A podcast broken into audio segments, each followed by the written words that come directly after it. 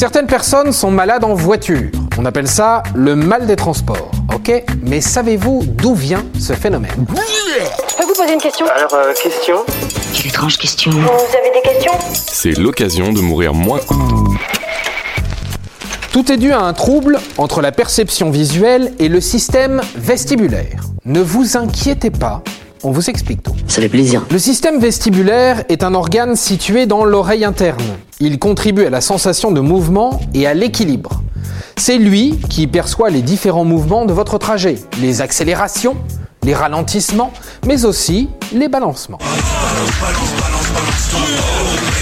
Toutes ces informations sont transmises au cerveau par ce système vestibulaire.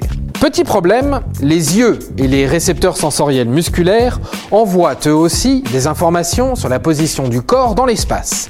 Et cet envoi est malheureusement un peu plus lent. Le cerveau se retrouve donc avec des informations contradictoires. Il ne les traite pas simultanément. Tout se dérègle et la conséquence est inévitable. Quand je suis content, je vomis. C'est donc ce qu'on appelle le mal des transports.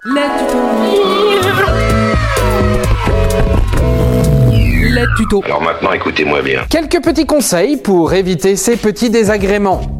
Oubliez les repas copieux avant votre trajet. Faites une pause. Allongez-vous les jambes en l'air, ce qui est toujours très pratique dans une voiture. Évitez la lecture pour ne pas perturber encore plus votre cerveau. Et privilégiez la place avant pour que vos yeux suivent mieux le déplacement. Vous pouvez également demander à ce connard de chauffeur de conduire un peu plus calmement. Ça vous ennuie si je vomis? Et voilà. Maintenant, vous savez tout.